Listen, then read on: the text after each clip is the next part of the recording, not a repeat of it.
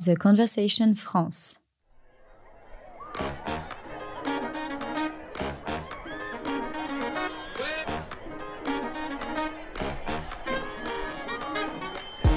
C'est bien le suspense de savoir qui sera le prochain président. Comment sait-on que les élections présidentielles ne sont pas truquées? Est-ce qu'on peut se présenter euh, quand on a fait de la prison? Pourquoi il y a besoin de plusieurs partis euh, pour des élections?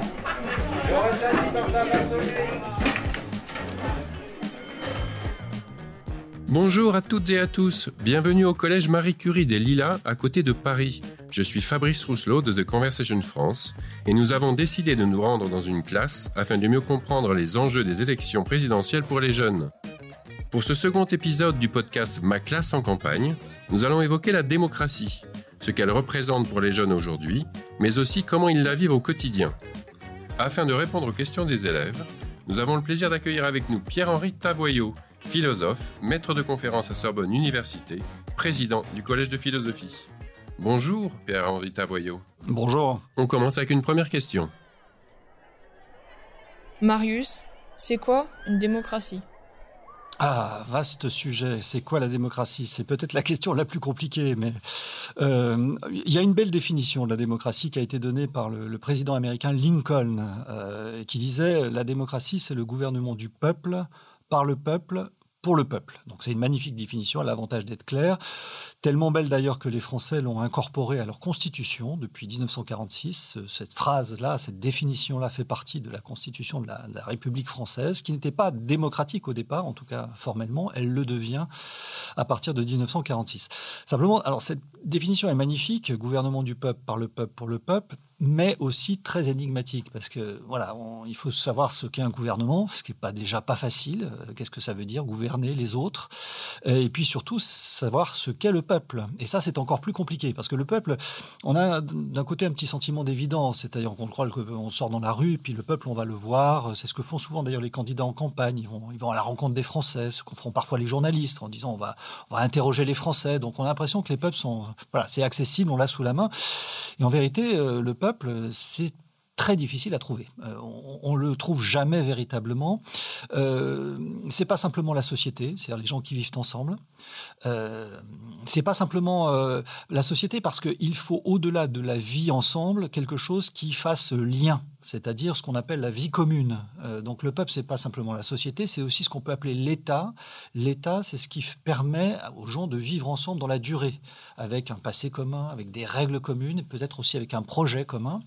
Mais il ne suffit pas d'avoir un peuple État, peuple société, peuple État. Il faut aussi avoir un peuple, ce que j'appelle opinion, c'est-à-dire discuter ensemble de la manière dont on veut vivre en commun.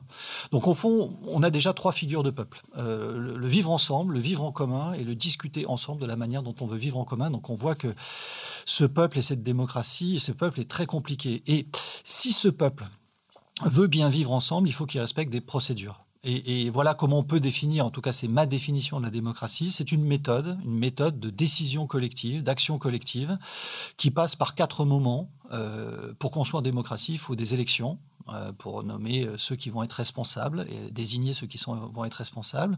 Il faut des délibérations. Alors, délibération, c'est un mot un peu compliqué, mais ça veut dire qu'il faut échanger pour décider. C'est-à-dire qu'une une décision ne vaut que si elle a fait l'objet d'une discussion commune. Donc, des élections, une délibération, une décision, c'est qu'à un moment donné, il faut trancher. Alors, c'est un peu pénible, c'est un peu douloureux, il y a des gens qui ne sont pas contents, mais voilà, il faut trancher, c'est ça le, euh, ce qui est très important en, démocratie aussi, ne pas l'oublier. Et puis ensuite, une fois qu'on a tranché, il faut alors rendre des comptes Rendre des comptes, ça veut dire que eh bien, la démocratie est le seul régime dans toute l'histoire de l'humanité qui prévoit qu'à un moment donné, le pouvoir s'arrête et que celui qui l'a eu, qui l'a exercé, doit redevenir devant les, électeurs puis dire voilà, est-ce que vous avez été satisfait ou pas? Et, et ça, ça s'appelle rendre des comptes, c'est tout simplement être responsable. Donc, une démocratie, c'est des élections, des délibérations, des décisions et de la reddition de comptes. Et s'il manque une seule de ces étapes, on n'est pas en démocratie. Alors justement, trancher et rendre des comptes, on l'a vu avec, avec la pandémie. Et je vois qu'on a une question euh, concernant la pandémie.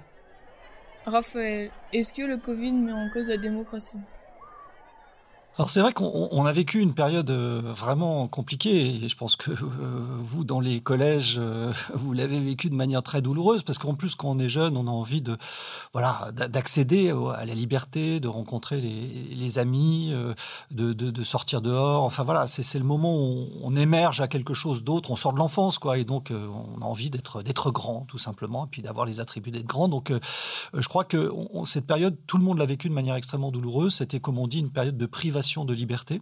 Euh, euh, et donc, en effet, on peut se dire, ben voilà, après tout, euh, ces libertés auxquelles on tient, est-ce qu'elles n'ont pas été transgressées? Est-ce qu'elles n'ont pas été niées par un régime politique et par l'État? Alors, il faut faire attention parce que on n'est pas seul au monde et, on a besoin de respecter certaines règles pour vivre avec les autres. Donc, la démocratie, c'est certes la liberté, mais c'est la liberté dans la limite de celle des autres. Et donc, il faut aussi protéger les autres.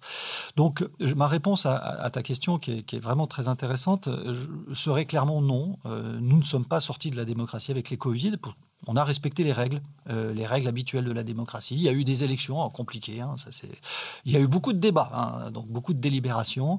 Euh, il y a eu des décisions qui sont prises. Certaines étaient mauvaises. Euh, mais j'allais dire, regardons-les avec un tout petit peu de mansuétude, parce que dans une période de crise, c'est toujours très difficile de décider. Hein. On ne sait jamais très bien. Donc, il euh, euh, faut toujours se poser la question est-ce que si j'étais à la place du gouvernant, j'aurais fait mieux?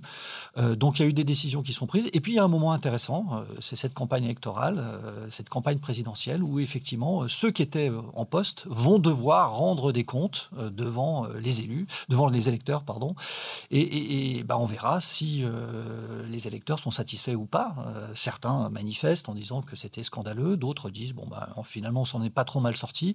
Voilà, donc c'est le moment un peu critique où euh, après une crise, eh bien on, examine l'action des, des, responsables politiques pour voir s'ils ont euh, pas bien agi parce que c'est toujours difficile de gérer crise, mais limiter la casse, si je puis dire, c'est déjà bien.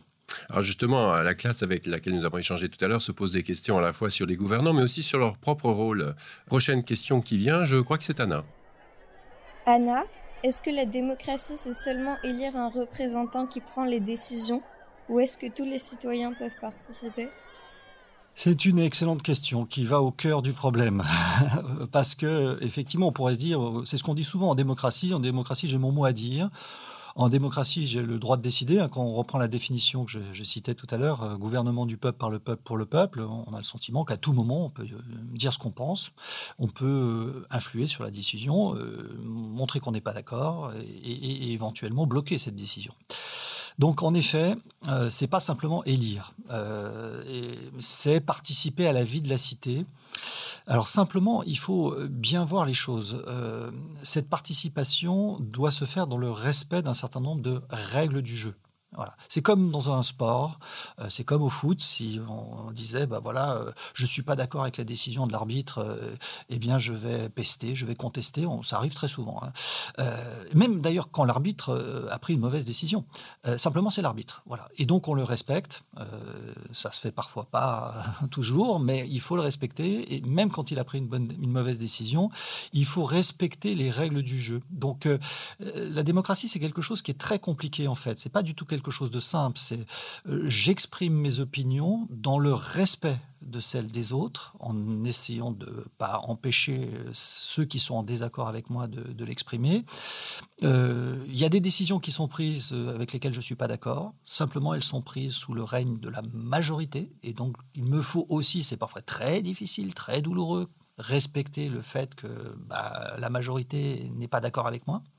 Et donc essayer d'éviter euh, effectivement euh, de euh, mettre en péril la vie commune par la contestation permanente, par la, désobéissance permanente. Alors, c'est compliqué parce qu'il y a des moments, on, on, peut se dire, bah oui, mais vraiment, là, ils exagèrent, là, c'est vraiment scandaleux. Donc, on a envie de, résister, certes, mais il faut savoir qu'en démocratie, il y a toute une série de procédures de résistance. Euh, on peut euh, parler dans les médias, donc euh, écrire ou dire qu'on n'est pas d'accord. On peut manifester, on peut éventuellement se mettre en grève, on peut faire des procès, on peut. Il y a toute une série de moyens de manifester son désaccord entre deux élections avec des gouvernants. Et donc, avant de vouloir entrer en résistance et le cas échéant violente, il faut avoir, si je puis dire, épuisé tous ces moyens. Et puis, rien ne vous empêche après bah, de vous présenter vous-même pour dire, bah, écoutez, jusqu'à présent, on a fait une politique avec laquelle je ne suis pas d'accord, donc je vais me présenter. Alors, pas tout de suite au collège, mais plus tard. c'est une belle mission que d'essayer de convaincre ses compatriotes pour dire qu'on a une vision du monde qui a de l'intérêt et qui peut être défendue. Donc vous avez évoqué les médias et c'est vraiment une question aussi que nous avons euh, euh, rencontrée tout à l'heure avec la classe de, 3e 5 du, du, collège Marie Curie. Euh, je crois que c'est Amine. Amine, quel est le rôle des médias en démocratie? Le rôle des médias en démocratie, c'est un rôle qui est absolument décisif. Vraiment très très important parce que, euh, comme je disais tout à l'heure, il y a une figure du peuple hein, au-delà de la vie ensemble, euh, société, au-delà de l'État. Euh, c'est une figure du peuple, c'est voilà celle de la place publique, on pourrait dire. À, Athènes, dans la Grèce antique, c'était l'ecclésia, on appelait ça une assemblée du peuple, et les citoyens se réunissaient, discutaient ensemble. Alors évidemment, c'est un peu compliqué en France parce qu'on est très nombreux, puis on n'habite pas à côté, donc c'est difficile de se réunir sur la place publique. Mais euh, en fait, les médias euh, ont cette fonction d'échanger des idées, d'échanger des informations, euh, d'échanger des critiques. Et, ce rôle des médias est vraiment capital parce que sans ces médias, sans cet échange, c'est très profond, hein, sans cet échange, eh bien, on ne peut pas vivre en commun véritablement parce qu'il y a des non-dits, il y a des choses qui ont des tabous, des interdits, il y, a, il y a des choses qui passent en catimini, personne ne le voit. Donc non, c'est très très important. C'est l'espace de ce que les philosophes des Lumières appelaient la publicité. La la publicité, c'est pas la pub, hein, c'est pas que la pub. C'est au contraire l'idée que toute idée mérite d'être rendue publique. Voilà, ça c'est une idée très très profonde. Simplement, il faut bien constater qu'aujourd'hui, dans notre monde contemporain, euh, il y a euh, des menaces sur ces, médias euh, qui ne sont pas simplement des menaces de propagande de l'État qui voudrait les contrôler. Ça, j'allais dire, on, sait, on, sait faire. C'est surtout le fait qu'il y a bah, tout ce que vous utilisez tous les jours, des réseaux sociaux, des fake news, des, rumeurs, des infotox, comme on dit en français. C'est-à-dire le fait que finalement, face à l'information, on n'est jamais sûr que c'est vrai, que c'est juste. Et on est très désemparé. Alors, je pense que les jeunes d'aujourd'hui sont désormais plus armés que peut-être l'était la génération précédente pour se méfier aussi de ces informations. Donc je pense que vous avez de l'esprit critique beaucoup plus que, par le passé. Euh, mais voilà, et, il faut bien avoir conscience que tous ces réseaux sociaux, qui sont par ailleurs très utiles et très intéressants, euh, euh, bah, mettent en péril des informations fiables. Parce qu'on sait d'ailleurs que les informations erronées, les fake news, circulent beaucoup plus vite, ben, presque quatre fois plus vite que les informations qui sont exact. Euh, et vous voyez, même quand je dis exact, euh, j'utilise des guillemets parce que qu'est-ce qu'une information exacte? On est tous dans une sorte de doute. Voilà. Donc, c'est quelque chose sur lequel il faut être très vigilant, d'autant qu'on sait aujourd'hui que un espace public ouvert, c'est très fragile parce qu'il y a des personnes mal intentionnées qui peuvent diffuser sciemment euh, des mauvaises informations, euh, qui peuvent euh, alimenter même peut-être des puissances étrangères. Donc il faut être extrêmement vigilant et pour ça, il y a une seule réponse possible, c'est l'école, c'est l'apprentissage de l'esprit critique, c'est être vigilant, pas être dans le doute permanent. Il ne s'agit pas d'être de douter de tout, mais essayer d'évaluer, de, mesurer la, fiabilité, la validité d'une information. Et, pour ça, effectivement, il n'y a, a qu'une réponse, c'est la culture. Voilà, il faut se cultiver, il faut se cultiver cultiver, il faut se cultiver. Ça, ça permet d'avoir des, visions du monde, de, des lectures. Voilà, donc bah, c'est bien ce que vous faites à l'école, je pense. Autre question sur un tout autre sujet. Wade, pourquoi les femmes ont-elles moins de droits que les hommes dans la démocratie? Ah, oui, ta, ta question me surprend parce que en démocratie, les femmes euh, n'ont pas moins de droits que, que les hommes. C'est le principe d'égalité, c'est un principe fondateur de la démocratie. Alors là où tu as raison, néanmoins, c'est que ça n'a pas toujours été le cas. Voilà, euh, ça n'a pas toujours été le cas puisque, comme tu le sais, euh, les citoyens actifs dans l'histoire de la démocratie, eh bien, les, femmes n'avaient pas le droit de, de, de vote à l'origine. On parlait de suffrage universel alors qu'en en vérité, le suffrage n'était pas universel puisque les femmes ne votaient pas. Pourquoi ne votaient-elles pas? C'est intéressant de, bien le comprendre parce que on considérait que les femmes ne pouvaient pas voter parce qu'elles n'étaient pas assez libres euh, à l'époque, donc on est là au XVIIIe siècle, à la fin du XVIIIe siècle. Pourquoi n'étaient-elles pas assez libres? Parce qu'on considérait qu'elles étaient sous la domination de leur mari, ou certains disaient d'ailleurs sous la domination de leur curé, euh, de leur prêtre ou de leur confesseur qui euh, allaient les influencer. Ce n'étaient pas d'ailleurs les seules personnes qui n'avaient pas le droit de vote, il y avait aussi les domestiques euh, qui, exactement comme euh, les femmes, étaient considérées comme des personnes serviles, donc euh, qui allaient voter comme leur maître, les militaires également, qui devaient voter comme probablement comme leurs généraux, ou encore les ecclésiastiques, donc les personnes du, clergé, dont on pensait qu'elles allaient voter comme leur, leur évêque, par exemple. Donc l'argument n'est pas de dire ce ne sont pas des êtres humains ou que sais-je, ou même des citoyens. Tout le monde était citoyen, mais il y avait des citoyens qui pouvaient voter qui étaient des citoyens de plein exercice. à un moment donné aussi, ça a été les plus riches, hein, ceux qui avaient la capacité d'accéder à, l'éducation. Hein. Donc, euh, c'était ça l'argument. Donc, évidemment, c'était un argument euh, alors peut-être sociologiquement qui pouvait se comprendre, je ne dis pas se justifier, mais se comprendre dans une certaine sociologie où la femme était, était dominée, en effet, mais Désormais, et en France depuis la fin de après la Seconde Guerre mondiale, la citoyenneté est en effet universelle, euh, même droit, même exercice. Elle a été même euh, abaissée à 18 ans euh, en 1974. Donc, il n'y a pas de différence de droit. Ça, c'est vraiment, il ne faut pas du tout le penser. Il n'y a aucune différence de droit, même si on peut constater, mais ça, c'est pas le droit, le droit, c'est le fait que parfois euh, les femmes s'engagent un tout petit peu moins en politique, notamment au niveau de la politique nationale. C'est moins vrai au, niveau de la politique euh, locale, où les femmes sont très investies, euh, comme maire, comme maire A-M-A-I. RE, hein, je précise, comme maire, comme des conseillers municipaux. Et on a d'ailleurs, c'est un signe d'un dynamisme de la démocratie française. On dit qu'il y a beaucoup d'abstention, c'est vrai, mais par ailleurs, il y a beaucoup de gens qui sont présent dans les euh, euh, conseils municipaux. Euh, il y a 600 000 élus en France. 600 000 élus, ça veut dire que un élu, un Français sur 100, à peu près, est un élu. Voilà. donc, du coup, pour une démocratie qui est un, réputée d'être un peu à bout de souffle, je trouve que c'est un dynamisme considérable. C'est pas mal, oui, en effet. Bah, pour conclure, nous retournons vers, vers Marius. Marius, si on ne peut pas influencer la vie de nos dirigeants, la démocratie existe-t-elle vraiment? C'est une, bonne question euh, qui, pose effectivement peut-être euh, l'insatisfaction ou la frustration qu'on a en tant que citoyen de voir qu'on a voté pour des, personnes et puis euh, premier cas de figure, bah, ils font pas exactement ce qu'ils ont dit. deuxième cas de figure, ils aimeraient faire ce qu'ils ont dit, mais ils, ils parviennent pas, ils parviennent pas à réaliser. Donc, on a souvent une petite frustration comme citoyen bah, d'être un peu déçu.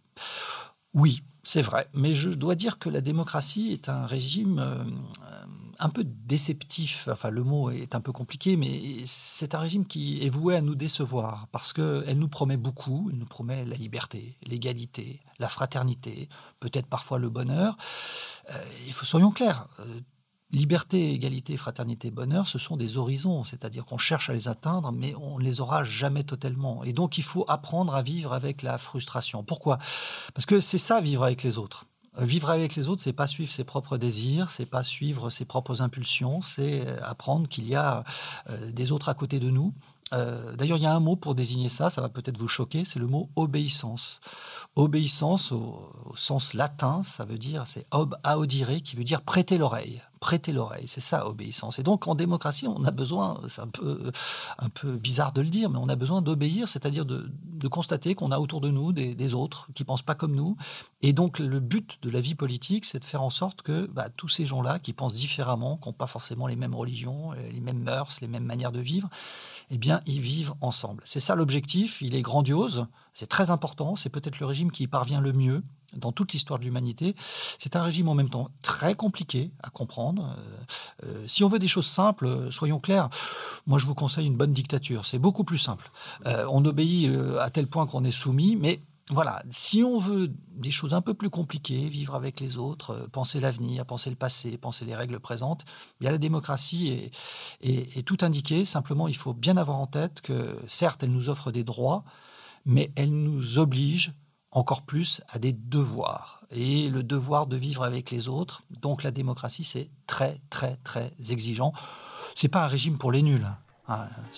La démocratie demande un peuple d'élite. Écoutez, c'est un beau mot de la fin. Il nous faut prêter l'oreille. Merci Pierre-Henri Tavoyou. Je rappelle que vous êtes philosophe, maître de conférence à Sorbonne Université. Euh, merci à tous les élèves de la classe euh, de 3e 5. Merci à Pierre Ten, leur professeur. Merci au Collège Marie Curie. On se retrouve pour le prochain épisode de Ma classe en campagne qui sera consacré à l'environnement. Merci, au revoir.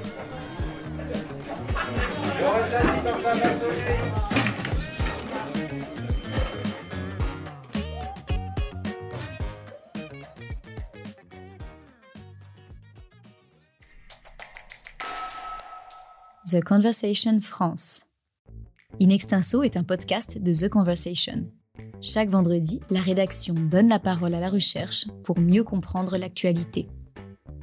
Retrouvez l'ensemble des épisodes d'Inextinso et nos autres séries directement sur theconversation.com dans la rubrique podcast.